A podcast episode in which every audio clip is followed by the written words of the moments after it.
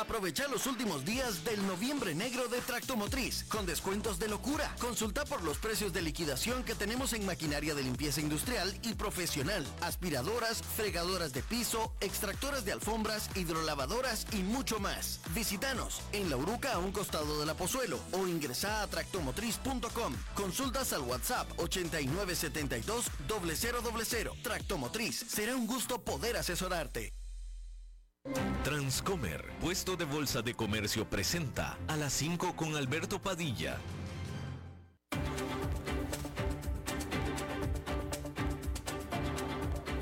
Inicia a las 5 con Alberto Padilla un programa diseñado con el objetivo de llevarte diariamente un tema de actualidad, acompañado siempre de reconocidos editorialistas, de lunes a viernes a las 5 de la tarde por CRC 89.1 Radio, a las 5 con Alberto Padilla. Hola, ¿qué tal? Saludos, bienvenidos a esta emisión de A las 5 con su servidor Alberto Padilla. Muchísimas gracias por estarnos acompañando. Gracias por estar ahí le mando cálidos saludos desde la señal y las instalaciones de CRC 89.1 Radio en San José, Costa Rica, desde donde estamos transmitiendo hasta el punto en el tiempo, en el espacio en el que usted nos está escuchando, porque estamos saliendo en diferentes vías simultáneamente. Por ejemplo, en Facebook Live, en la página de este programa, a las 5 con Alberto Padilla. Estamos disponibles en el canal de YouTube de este programa. Estamos en podcast en las principales plataformas para ello, como Spotify, Apple Podcast, Google Podcast y otras cinco importantes más. Aquí en Costa Rica este programa que sale en vivo en este momento a las 5 de la tarde se repite todos los días a las 10 de la noche aquí en CRC 89.1 Radio. En vivo también y solamente para el mercado de Costa Rica estamos en CRC TV, canales de la televisión abierta 49.1 y 19.1. En cable estamos en Liberty, canal 549. En Plus TV, canal 54 y en Cablevisión de Occidente en el canal 63, solamente en vivo, solamente en el mercado de Costa Rica. El resto del mundo de habla hispana nos puede escuchar a la hora que usted quiera, desde el lugar que usted prefiera, a través del aparato móvil de su elección. En esta ocasión me acompaña al otro lado de los cristales, tratando de controlar los incontrolables, el señor David Guerrero y la producción general de este programa, siempre poderosa desde Colombia, a cargo del señor Mauricio Sandoval. Hay que comenzar informándole que 11 rehenes más fueron liberados por Hamas por cuarta ocasión consecutiva desde que Israel y este grupo militante comenzaron su tregua temporal el viernes pasado. Más temprano en esta misma jornada, el ministro de Relaciones Exteriores de Qatar dijo que la tregua que originalmente estaba programada para terminar este martes, se había extendido por dos días. Los oficiales de Qatar no dieron más detalles acerca de esta extensión, sin embargo, se sabe, se conoce que en el tratado de la tregua original se había estipulado que jamás podía comprar más tiempo, digamos que un día, por cada 10 rehenes adicionales que libere. Así es que se da por sentado que entonces va a liberar a 20 más, por eso dos días más de paz. Esta pausa en las luchas también ha permitido el que fluya los alimentos, el combustible y los medicamentos hacia Gaza desde Egipto. Hay que decir que ah,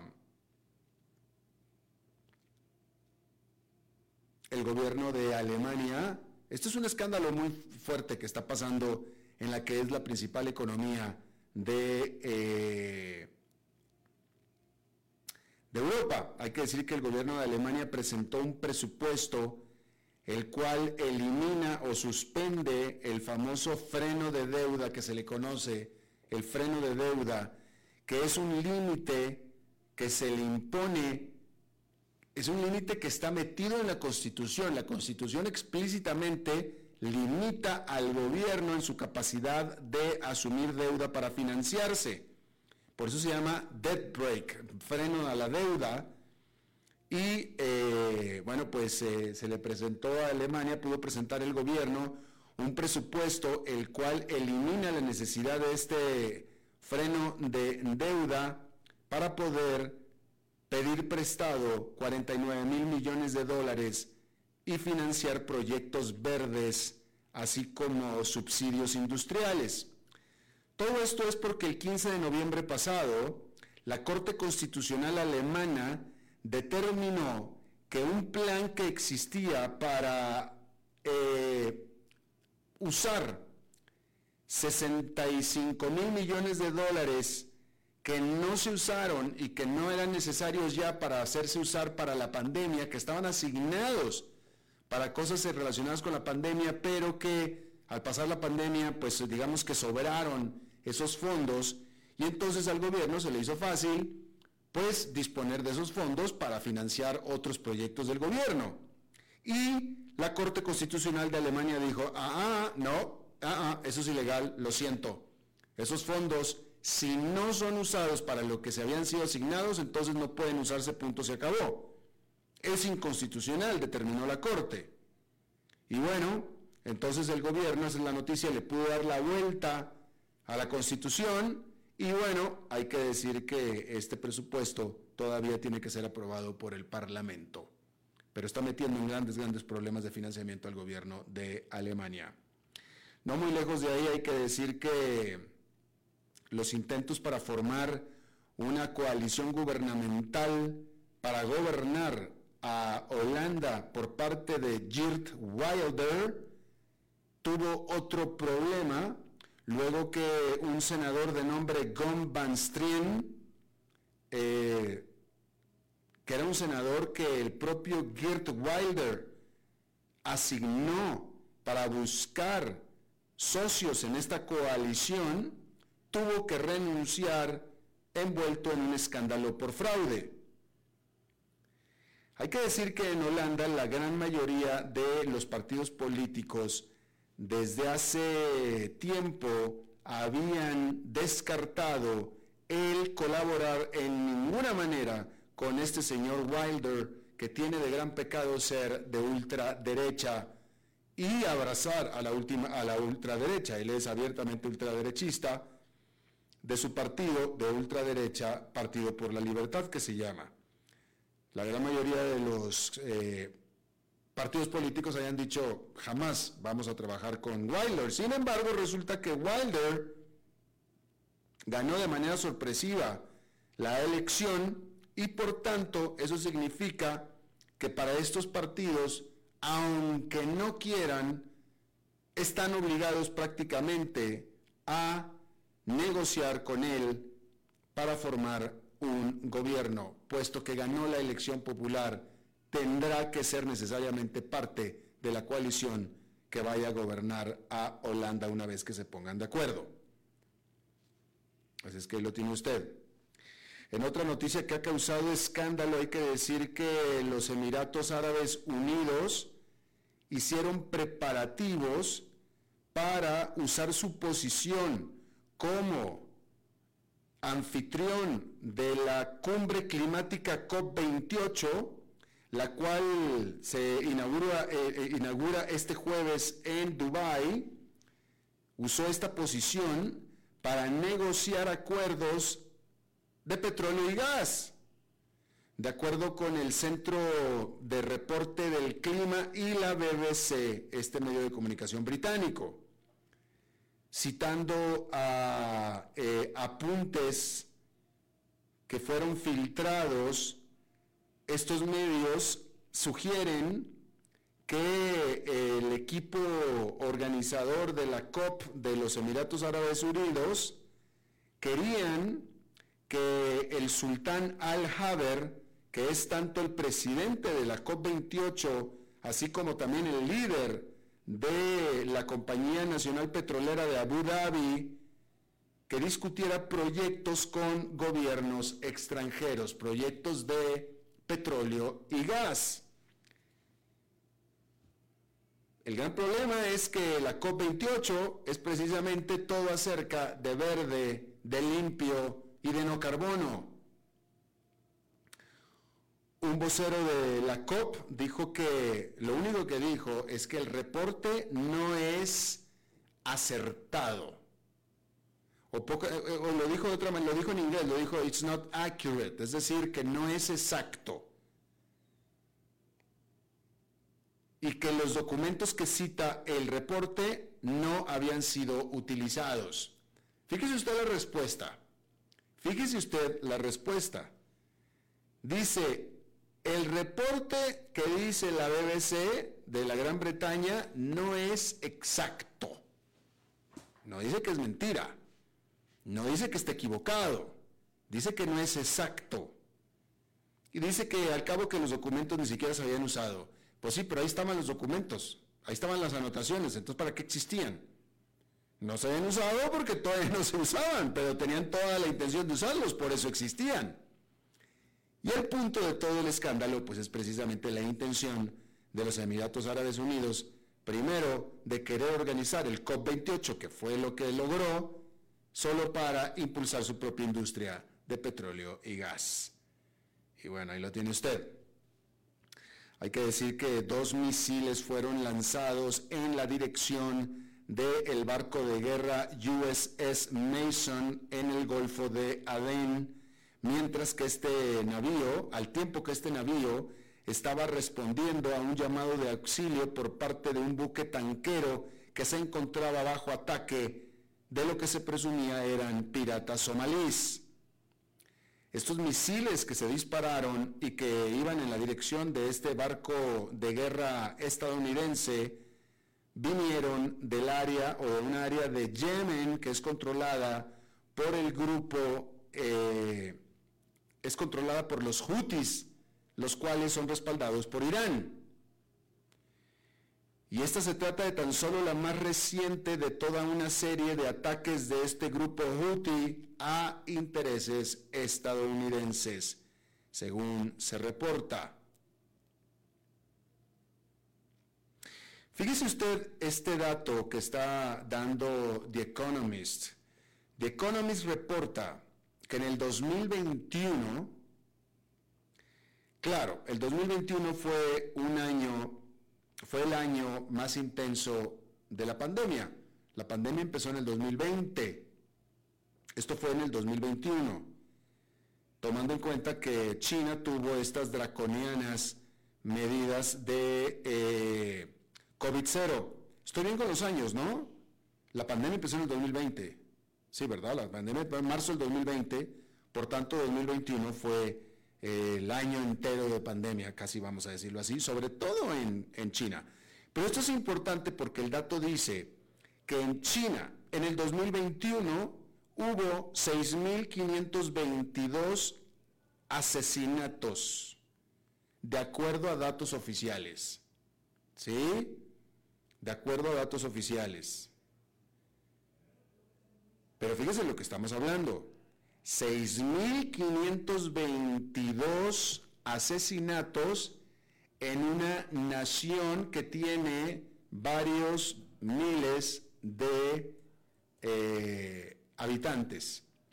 Vamos a ver qué dice. Eh, ¿cuántos, ¿Cuántos habitantes tiene China en este momento? 1.400 millones de habitantes tiene China. En un país de 1.400 millones de habitantes, solamente hubo 6.522 asesinatos en un año en el que los chinos o los ciudadanos, los habitantes de ese país estuvieron encerrados y más cerca que nunca. Esto de acuerdo a datos oficiales. Esta cifra es menos, esta cifra es menos, esta tasa es menos de una décima parte del promedio de homicidios del mundo, de acuerdo a este dato.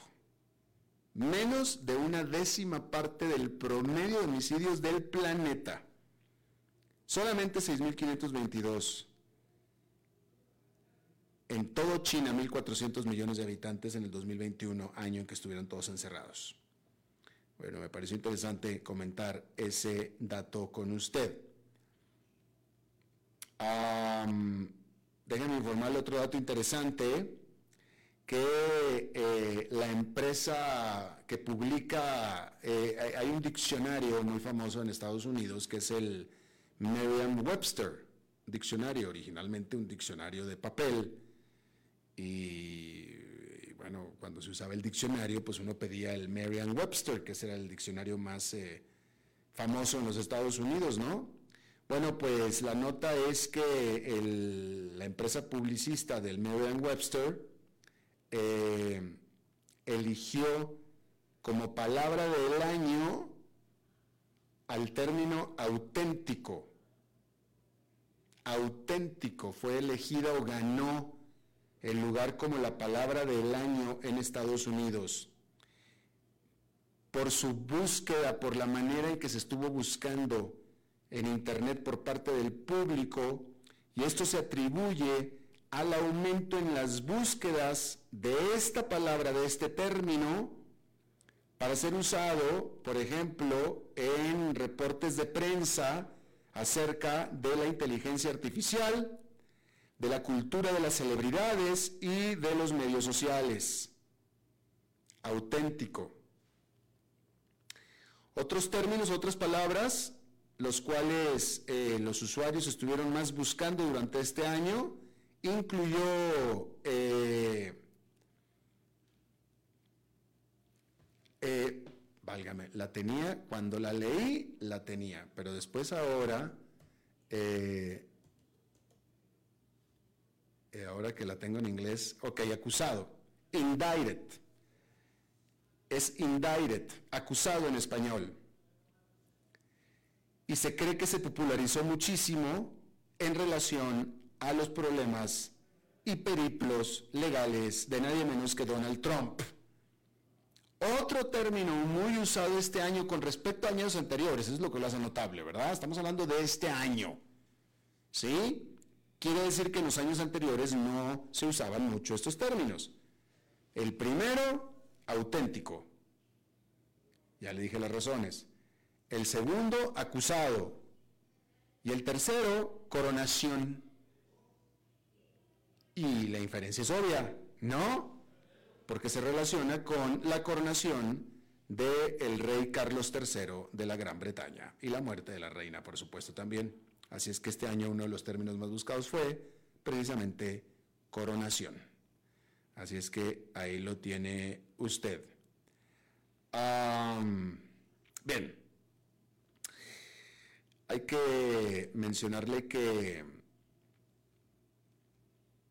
todo parece indicar que eh, Ignacio Lula da Silva o el gobierno, el gobierno de Brasil, Brasil pues, Brasil está teniendo problemas para atraer capitales de inversión extranjera, porque los inversionistas originalmente habían estado demostrando preocupación de que el reelecto, recién reelecto entonces, presidente Luis Ignacio Lula da Silva, fuera a repetir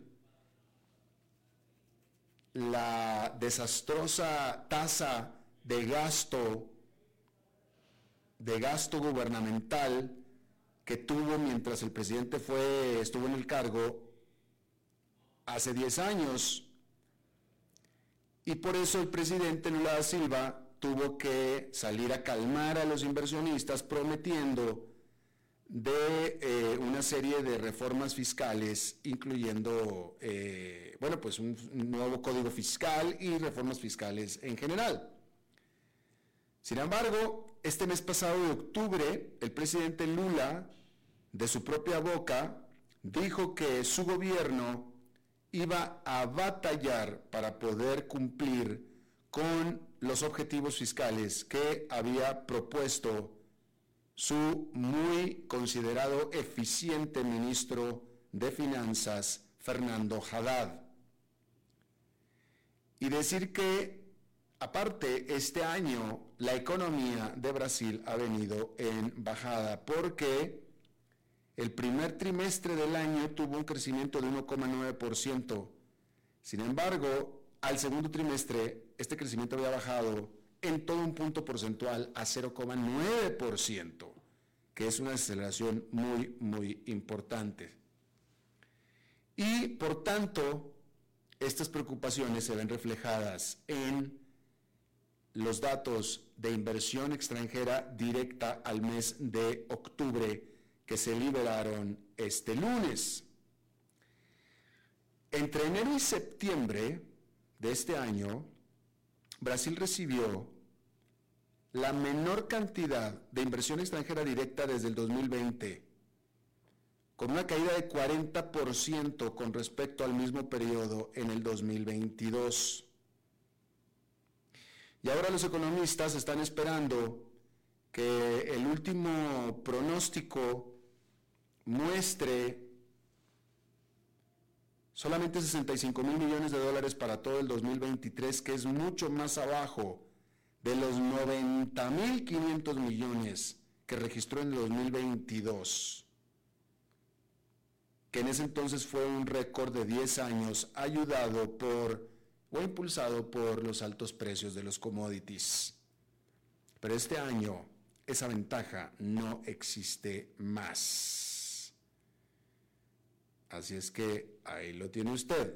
Me parece a mí en lo personal que Lula da Silva tendría que cambiar parte de sus alianzas y sus discursos y bajarle un poquito al tono del color si lo que quiere es atraer inversión extranjera. Y eso es lo que quiere. Y eso es lo que quiere. Así es que tienes que elegir. Sigues con tus ideologías y tus declaraciones y, peleándote, peleándote y hacerle malas caras y etcétera a los países, o sea, Estados Unidos, Joe Biden, que tienen el capital, o quieres atraer al capital, ¿qué prefieres? O sea, pues tienes que hacer algo, ¿no? Pero evidentemente a Lula no le está sirviendo. Es decir, si él quiere atraer capitales extranjeros tiene que mostrarse amable y sonreír a los capitales extranjeros, precisamente. Y los capitales extranjeros están, pues están en Estados Unidos, pues qué pena, pero están en Estados Unidos, no están en Cuba, no están en Nicaragua, no están en Venezuela, no, están en Estados Unidos. No están en Irán tampoco. A Lula también le gusta acariciar a Irán. No, que puede serlo, está en todo su derecho, nada más que entonces no se queje porque no llegan los, eh, capitales extranjeros. O sea, pues es que es muy sencillo. Es muy sencillo, es fácil, no, no, es nada, nada difícil. Ese asunto para nada. Bien, hay que decir que eh, este lunes en Moscú se dio la cumbre anual número 25 del Consejo Mundial Popular Ruso, que es esta organización la cual es liderada por el eh, líder de la Iglesia Ortodoxa rusa, que se llama Patriarca Kirill. Hay que decir que la Iglesia Ortodoxa rusa es ultra conservadora en ideas acerca de la familia, de la religión, del patriotismo, es ultra conservadora, ¿sí? Y es muy cercana a Vladimir Putin. Vladimir Putin es bien ultraconservador, ¿sí? Aunque usted no lo crea, pero lo es. Y la cumbre de este año se enfoca en el mundo ruso, en eh, ruso es eh, Ruskimir, el mundo rusco, el mundo ruso, discúlpeme, mundo ruso, em, lo cual se describe este término de Ruskimir como un término que históricamente antes era bastante oscuro, pero que hoy en día representa una mezcla de dogma antioccidente, nacionalismo y, por supuesto, no podía faltar las teorías de la conspiración. Y la invasión rusa a Ucrania ha acelerado la inclinación del Kremlin hacia el conservadurismo social. Hay que decir que este mes el Ministerio de Justicia de Rusia eh, presentó una moción ante la más alta corte rusa para que se califique, se determine al movimiento internacional público LGBT como una organización extremista. Y por tanto entonces que se considere que puede eh, lograr, que pudiera hacer que el apoyar a los derechos de los gays sea una ofensa criminal en Rusia.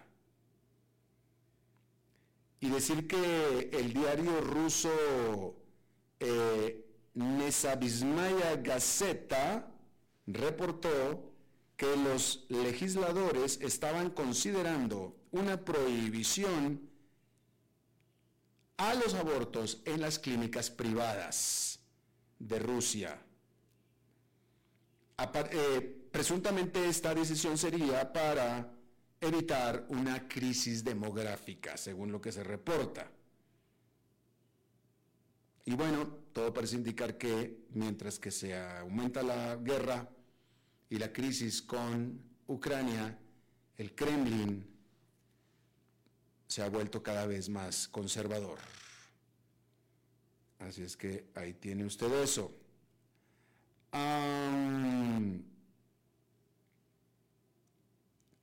bueno, por cierto que en Barcelona también este lunes se inauguró eh,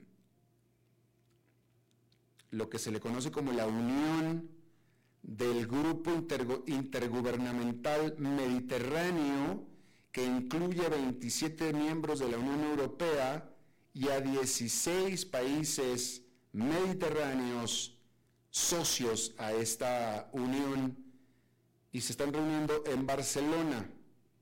Y por supuesto que pues el tema central en todas las discusiones en este momento eh, de, de, este tipo de cumbres, de cualquier tipo de cumbre, pues es el, el conflicto en Gaza, ¿no? Por supuesto, pero se espera que en este en particular haya otro tema que eh, pues va a mejorar el, ambiente, ¿no? Definitivamente, que es el eh, futuro de Europa y del Mediterráneo como un centro de lo que se le conoce como la economía de hidrógeno. Específicamente, eh, pues sí, el, Mediterráneo, la parte sur de Europa. Porque esta región, como usted sabe, pues primero que nada disfruta muchísimo de mucho sol, todo el año, mucho sol. No tanto calor en invierno, pero siempre mucho sol. Y en algunas partes del Mediterráneo también de fuertes, fuertes vientos todo el año también, que son ambas condiciones ideales para la generación de energía renovable. Y la idea es de que los países utilicen su propia, eh, eh, que produzcan y que utilicen su propia generación de energía, pero también aparte que utilicen como alternativa al hidrógeno. Lo cual este hidrógeno también puede ser enviado hacia Europa del Norte para ayudarlo a aquella zona a que descarbonicen sus vastas áreas industriales, específicamente en Alemania, por supuesto, sobre todo de industria pesada. Y por supuesto que son planes muy ambiciosos, ¿no? Eh, todos los planes verdes son sumamente ambiciosos y estos planes, pues por supuesto, siempre vienen con sus propios eh, grandes retos, porque pues para enviar el hidrógeno al norte hay que primero construir infraestructura en la forma de ductos para enviar el hidrógeno, eh, y este tipo de proyectos siempre traen todo tipo de riesgos políticos. Entonces hay que buscar la manera de reducirlos, los riesgos políticos. Por tanto, se espera que todavía haya muchas más cumbres antes de que eh, el sur de Europa pueda ser conocida como sinónimo ya no de turismo y de sol, playa de arena, sino también de hidrógeno, por ejemplo. Bueno, rápidamente déjeme le informo que en este día ya en Nueva York fue un día negativo, sin embargo, sin embargo, no fue muy negativo, hubo, pero fue en rojo, pero sin embargo, las acciones de las empresas de comercio electrónico todas subieron después de que se reportara un exitoso inicio de la temporada de compras navideñas el viernes negro y el fin de semana subsecuente y estaban a la espera de los resultados del ciberlunes, que es hoy. Pero esta nota se escribió simplemente con los resultados obtenidos entre viernes y domingo. Todavía faltaba el ciberlunes, el cual había bastante optimismo en que iba a ser muy positivos. De tal manera que las acciones de acciones como Shopify, Etsy y Wayfair, todas subieron este lunes reportando fuertes ventas eh, y muy buen pronóstico para el ciberlunes. Hay que decir que se reporta también que hubo muchas ventas con eh, utilizando servicios de financiamiento de compra ahora y pague después. Eh, se reporta que también tuvo buen desempeño eh, TikTok, que en Estados Unidos tiene tienda en línea, y otra que es Temu, también. Ah, y por supuesto que pues todos los analistas estaban muy, muy pendientes de lo que sucediera en este inicio de la temporada de ventas navideñas, pues precisamente para poder tener un pronóstico y un estimado acerca de lo que va a ser eh, pues esta temporada. Son cinco días el periodo de inicio de las ventas navideñas, que empieza el jueves de Thanksgiving y termina este lunes en el ciberlunes que se usa como este barómetro para todo lo que será toda la temporada que termina con los despistados 24 de diciembre. Si usted fue de los retardados literalmente que fue a comprar ya el 25, olvídese, ya no entra en la estadística usted. Usted ya entra en la estadística de ventas de inicio de año. Pero hasta el 24 es la temporada de ventas navideñas. Hasta ahora todo parece indicar que va bastante bien. Vamos a hacer una pausa y regresamos con nuestra entrevista de hoy. A las 5 con Alberto Padilla por CRC 89.1 Radio.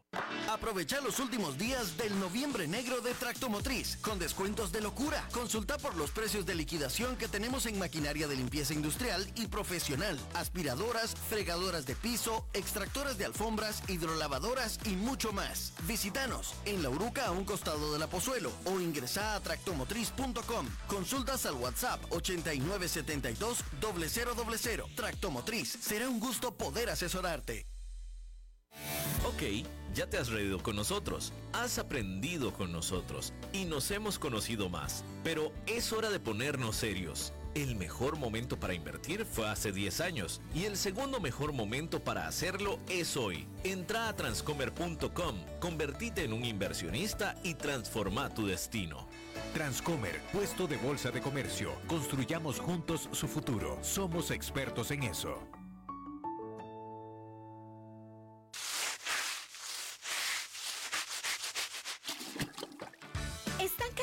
De limpiar tanto el piso de su casa. No sufran más. Cambien esta cerámica con porcelanatos pulidos antibacteriales y súper fáciles de limpiar. En Porcerámica, número uno en porcelanatos.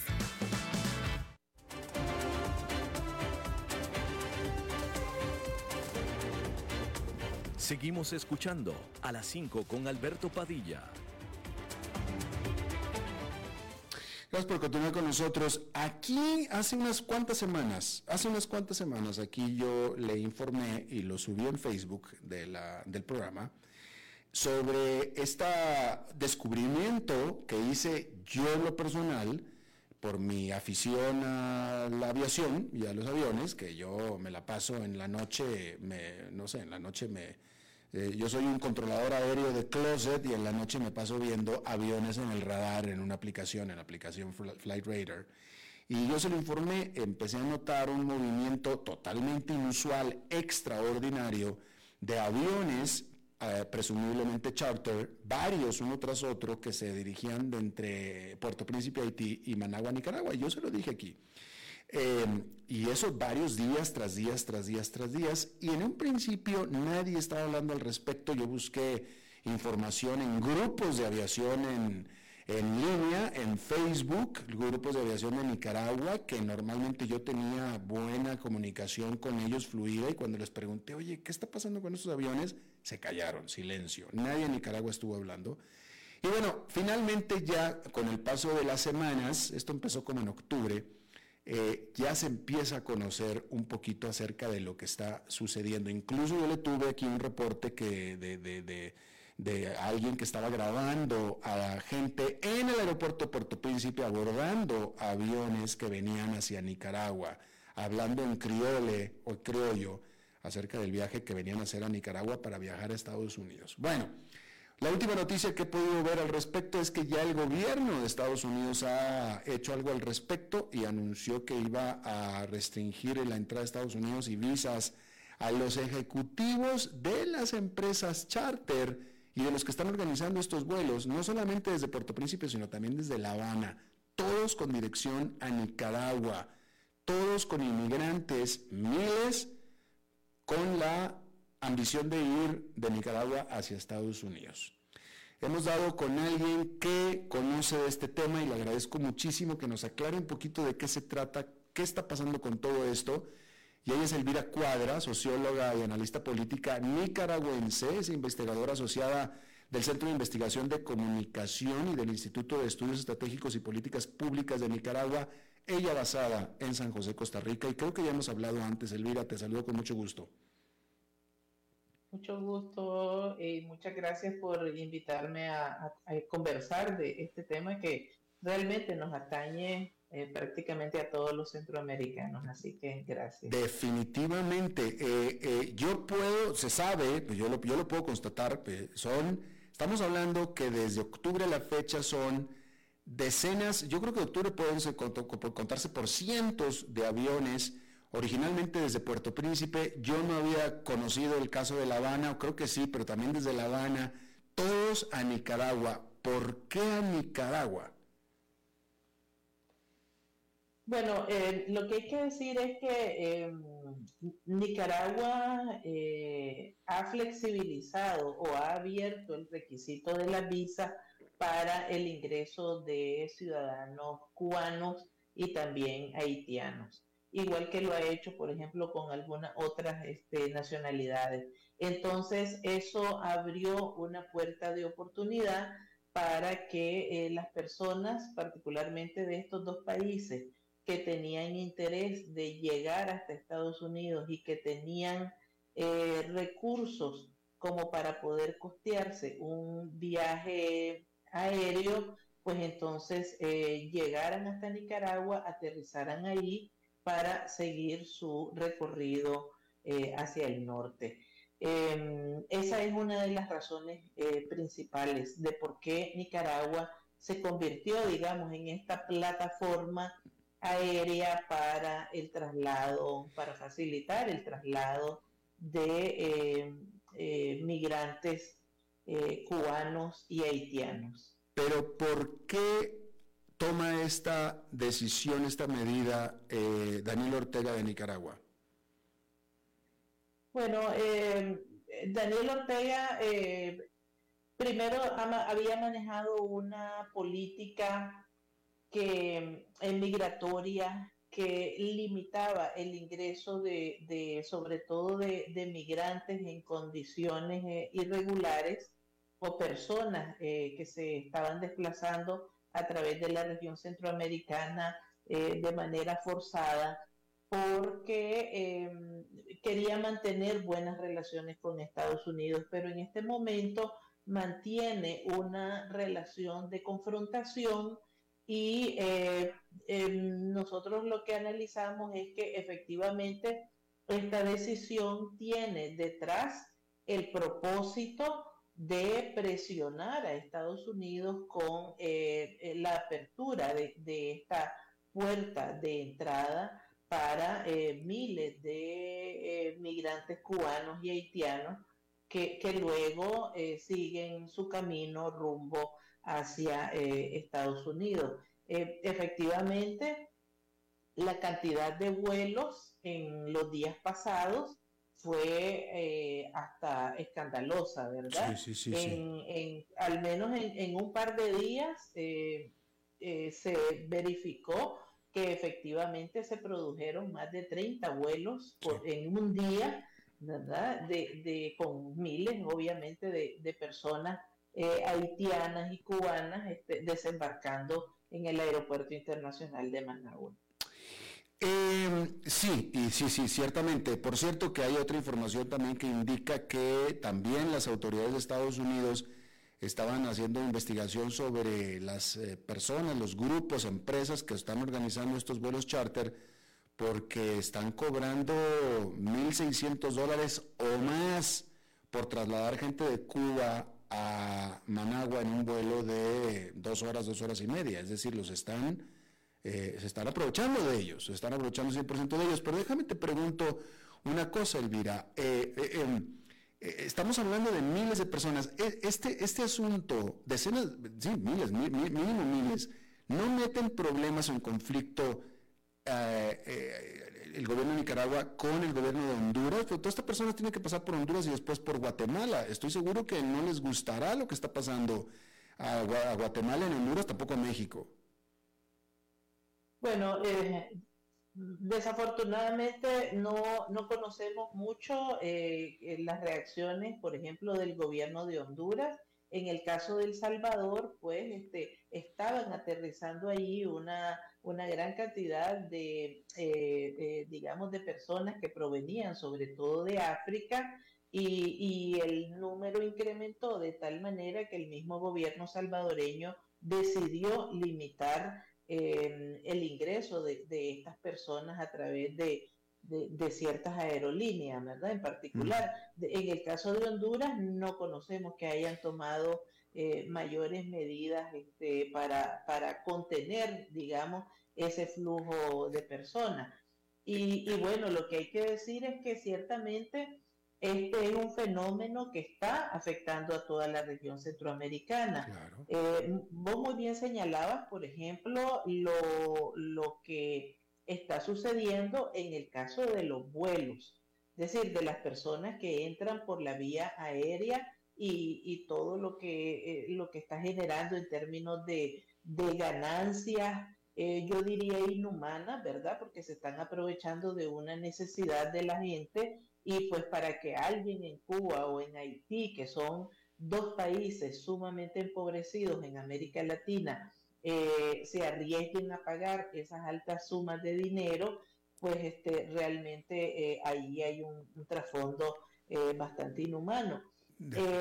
pero también tenemos, por ejemplo, el flujo de las personas que están transitando por toda la región y que van a pie o que van transbordando, tomando un autobús y otro, pasando de, un país eh, al otro, y que llegan a Guatemala y llegan a México y se encuentran como una especie de, tapón, ¿verdad? Eh, donde ya no pueden pasar más o donde tienen muchas dificultades, se ven expuestas a riesgos y a violencia muy alta. Por ejemplo, ahora los grupos criminales lo que acostumbran es eh, secuestrar a, estas personas y extorsionar a la familia, ¿verdad? Entonces, em, esto está generando una situación bien complicada.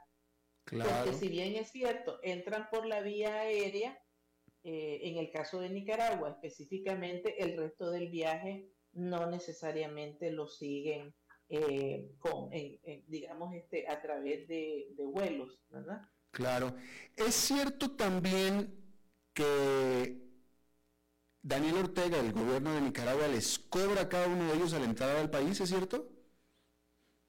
Sí, se ha podido verificar que además de los costos que implica en términos de pago de boletos y, demás, ¿verdad? Eh, costos de viaje, en, Nicaragua eh, los agentes de migración les hacen un cobro que en algunos casos eh, también hemos escuchado que asciende a un aproximado de 150 dólares por persona para permitirles el, tránsito a través del país. Y eso pues este, no, no entra a la arca del presupuesto de la República, eh, son grandes sumas de dinero que se están manejando eh, de manera no transparente, de manera irregular, y, bueno, este, e, es bien difícil estimar a, cuánto asciende el, el monto porque eso lo cobran tanto a las personas que entran por los este, puestos fronterizos eh, eh, terrestres como eh, los aéreos. Claro, mira, si son 150 dólares, vamos a hacer 150 dólares por 150 pasajeros en un solo avión, son 22.500 dólares por avión. Vamos a suponer que van 5 aviones diarios, son Mira, te decía 22.500 por 5, eh, 112.000 dólares diarios nada más en los que entran en aviones. Eh, vamos a suponer que es por 30 días, eh, son 3.375.000 dólares al año de lo que les cobran ahí. Déjame te pregunto otra cosa, eh, ¿qué tipo de acuerdo y de acomodaciones les hace el gobierno de Daniel Ortega a estos inmigrantes que llegan por cientos cada día al aeropuerto, porque todo el mundo sabemos en Centroamérica y en México que hay una crisis migratoria, es decir, eh, todas las ciudades están teniendo problemas ya de por sí para albergar a todos estos eh, eh, inmigrantes que están tratando de llegar hacia el norte, hay, hay, que alimentarlos y hay que alojarlos y todo. Que, yo esperaría que Managua no estuviera tan bien preparada como para todo este flujo de personas inesperado. En realidad, el, gobierno de Nicaragua no, eh, no se responsabiliza de ninguna cosa que tenga que ver con los migrantes. Es decir, ellos entran a Nicaragua, pagan y, lo que suceda de ahí en adelante hasta que salen de la frontera es responsabilidad de los propios migrantes.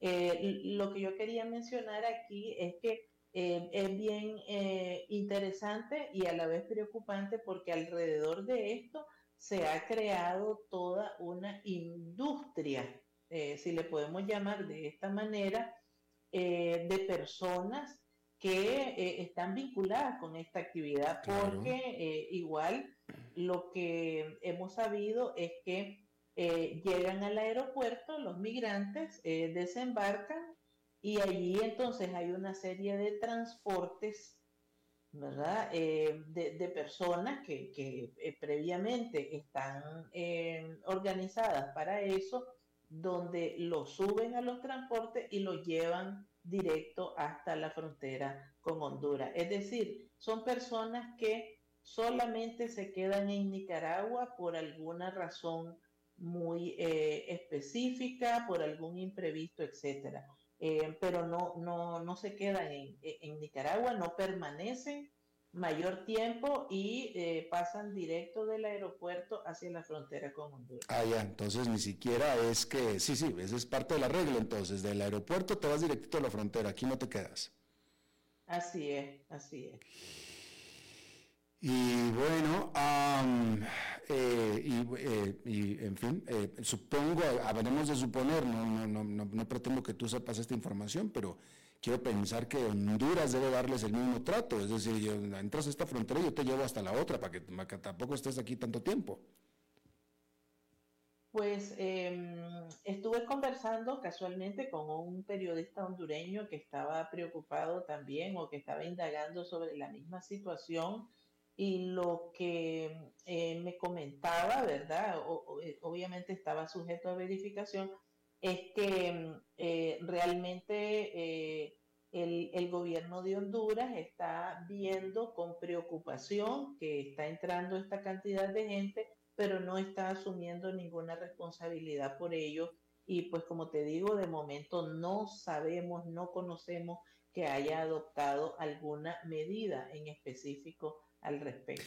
¿Cómo, tenemos una idea, Elvira, de cómo los haitianos y los cubanos supieron de esta eh, vía para emigrar a, porque es, es, muy popular. Este, hoy en la mañana estaba leyendo un recuento en Cuba de una persona que estaba cambiando dos casas, esta persona era dueña de dos casas, cambiaba dos casas por dos pasajes para llegar a Nicaragua.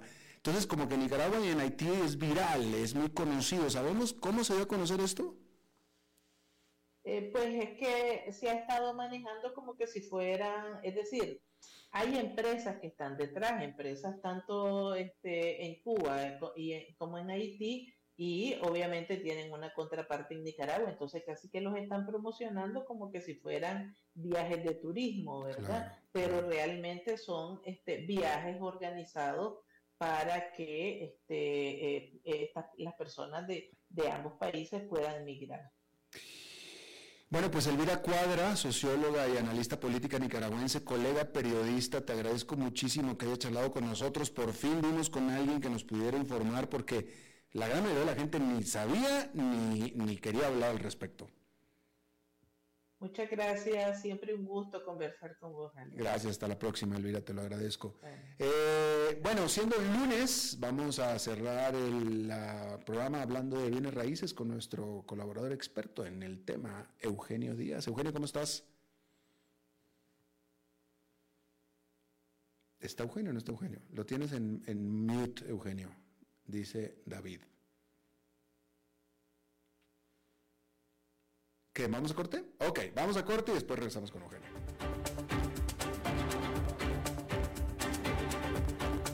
A las 5 con Alberto Padilla, por CRC 89.1 Radio. Aprovecha los últimos días del noviembre negro de Tractomotriz con descuentos de locura. Consulta por los precios de liquidación que tenemos en maquinaria de limpieza industrial y profesional, aspiradoras, fregadoras de piso, extractoras de alfombras, hidrolavadoras y mucho más. Visítanos en La Uruca a un costado de la Pozuelo o ingresa a tractomotriz.com. Consultas al WhatsApp 8972 0000. Tractomotriz. Será un gusto poder asesorarte. Ok, ya te has reído con nosotros, has aprendido con nosotros y nos hemos conocido más. Pero es hora de ponernos serios. El mejor momento para invertir fue hace 10 años y el segundo mejor momento para hacerlo es hoy. Entra a transcomer.com, convertite en un inversionista y transforma tu destino.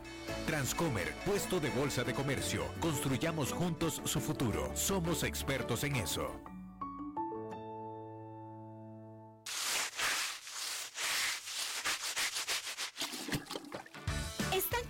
De limpiar tanto el piso de su casa? No sufran más. Cambien esta cerámica con porcelanatos pulidos antibacteriales y súper fáciles de limpiar. En Porcerámica, número uno en porcelanatos.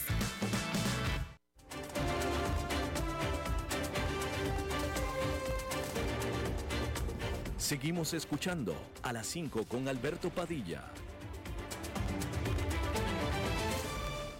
Eugenio Díaz, ahora sí estás por ahí. Hola Alberto, buenas noches. ¿Cómo estás? Buenas tardes. Buenas tardes. Oye, esta, es la primera vez que estás con nosotros en un buen rato, ¿no? Bueno, sí, he estado fuera del país y he estado en algunas situaciones, Alberto, pero estoy muy contento de, poder estar aquí con ustedes. Eh, eh, David, por favor, este, ahí anótale para eliminarle la paga de los lunes, la guerra. De por sí gané una platota el Eugenio y luego todavía... Así es que lo siento, Eugenio, esos días no te los vamos a pagar. Muy bien, Alberto. Perfecto. Falta. Bueno, eh, Alberto y estimado Radio Escuchas, el día de hoy quiero yo hablarles, tenemos poco tiempo, pero hablarles y recordarles la importancia de mantener eh, un bien inmueble bien presentado y darle un, sobre todo un mantenimiento preventivo. Si usted, estimado Radio Escucha, que nos está oyendo el día de hoy, es propietario de un inmueble, estoy seguro que si usted lo habita, tendrá un mantenimiento muy bueno, porque si usted se da cuenta que no funciona un sanitario o una ventana, y lo necesita usar, seguramente, y no tengo la menor duda que lo va a reparar de inmediato. Pero para aquellas personas que tienen inmuebles y no los tienen habitados, les quiero decir la importancia de ese mantenimiento preventivo. Y es que contrario de lo que piensan muchas personas, Alberto, eh, las, las casas o apartamentos, locales comerciales, oficinas, cualquier bien inmueble que esté deshabitado, se deteriora más rápidamente que si estuviera habitado. Y esto es porque no se da el mantenimiento adecuado o porque las personas, los propietarios, no se dan cuenta cuando existe un pequeño deterioro y eso conlleva a que sea un deterioro más grande con el transcurso del tiempo. ¿Y a qué me refiero a esto? Imagínese usted que tiene una casa y no está habitada y por algo se rompe un vidrio, un cristal. Bueno, pues ahí se va a meter el agua, seguramente, y si entra el agua por esa ventana, ¿qué tal si tiene un piso de madera? Imagínese con ese eh, eh, agua estancada en el piso, y luego puede ser que se metan algunos animales, y empieza a ser un círculo vicioso, se empieza a deteriorar el inmueble.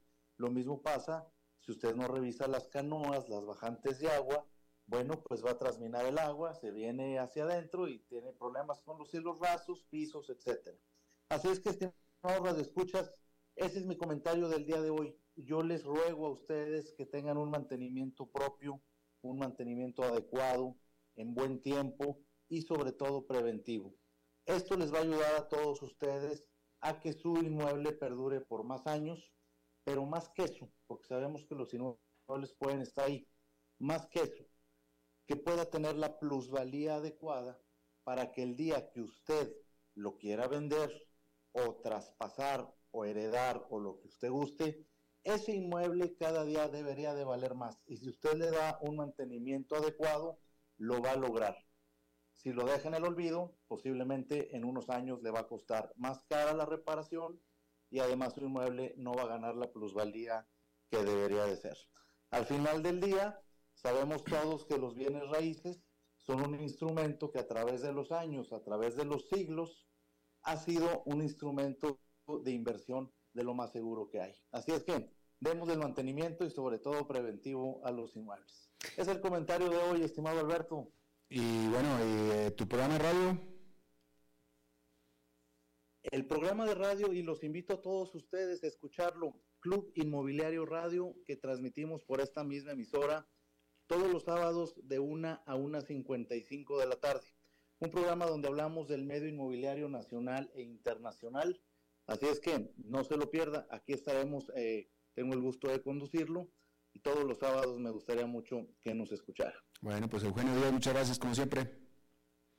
A ti Alberto, que tengas una feliz semana, igual a todos los radioescuches, eh, una feliz semana para todos. Igualmente para ti. Y bueno, eso es todo lo que tenemos por esta emisión de A las 5 con su servidor Alberto Padilla. Muchísimas gracias por habernos acompañado. Espero que terminen su día en buena nota, en buen tono y nosotros nos reencontramos en 23, en 23 horas. Que la pasen muy bien.